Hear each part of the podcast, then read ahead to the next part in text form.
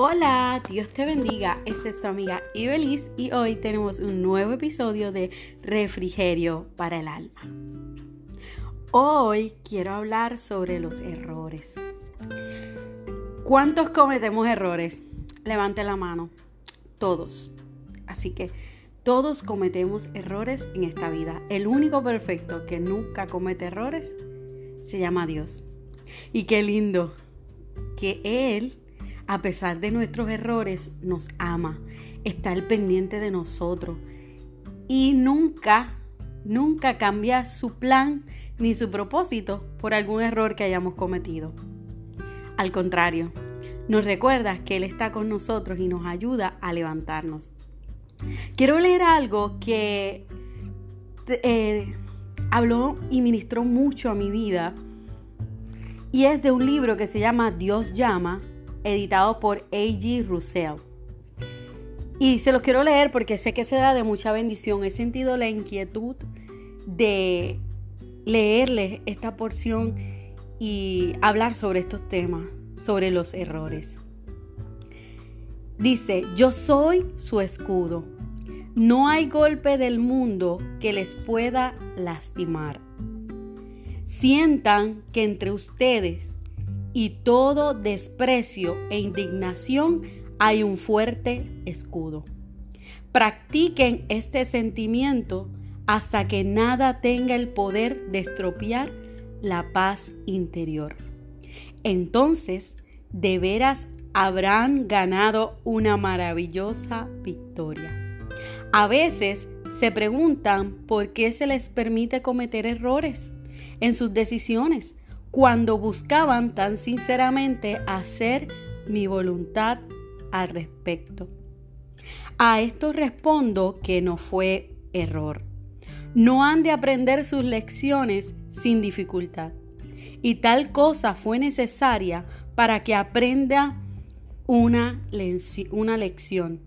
No es al que sigue avanzando sin obstáculos en el camino, sino al que vence a quien se le da la promesa. Así que para obtener paz rápidamente, en derredor y también en sus corazones, aprendan su lección pronto. Y vencer no es vencer al que les ofendió, sino vencer la debilidad y lo incorrecto en su propia naturaleza, la cual hace surgir a aquel que les ofendió no han de tener un parámetro más bajo que el mío. Sed pues vosotros perfectos como vuestro Padre que está en los cielos es perfecto. Me encanta. Esta, eh, esta palabra ministró mucho mi corazón porque a veces pensamos que nunca vamos a, ¿verdad? No, nosotros no queremos cometer errores y pensamos que los errores de nuestra vida o de algún pasado, por más sencillos que parezcan o por más grandes que parezcan esos errores, pensamos que no podemos volver a empezar. Pero me gusta mucho cómo comienza porque nos habla de que Dios es nuestro escudo y que no hay golpe en el mundo que nos pueda lastimar si nosotros tenemos a Cristo como nuestro escudo. Hay momentos en donde vamos a, sentir, ¿verdad? Esa indignación y ese desprecio, pero si tenemos a ese escudo que es Cristo, nada, nada podrá estropear esa paz interior, esa paz que sobrepasa todo entendimiento que Dios nos da. Y esta porción que les voy a releer fue la que más me ministró a mi corazón y me hizo clic y me hizo pensar, porque hay decisiones en la vida, eh, nuestra vida se trata de decisiones. Desde que te levantas, tú decides si te vas a levantar, si decides si te vas a bañar, decides si te vas a lavar la boca. Todo se trata de decisiones. Pero hay decisiones trascendentales en nuestra vida que marcan un antes y un después. Que uno no sabe cómo tomar las decisiones.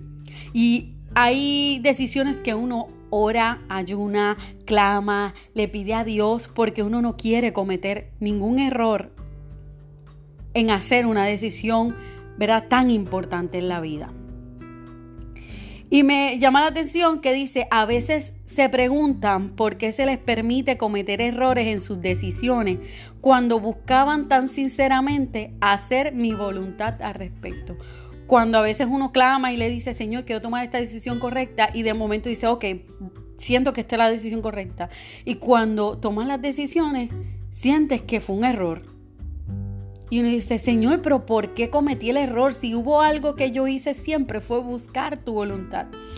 Y me gustó la respuesta porque dice que, que a esto respondo que no fue un error. Dios te dice, no es un error. Es que no, no vas a aprender la lección si no tienes dificultad.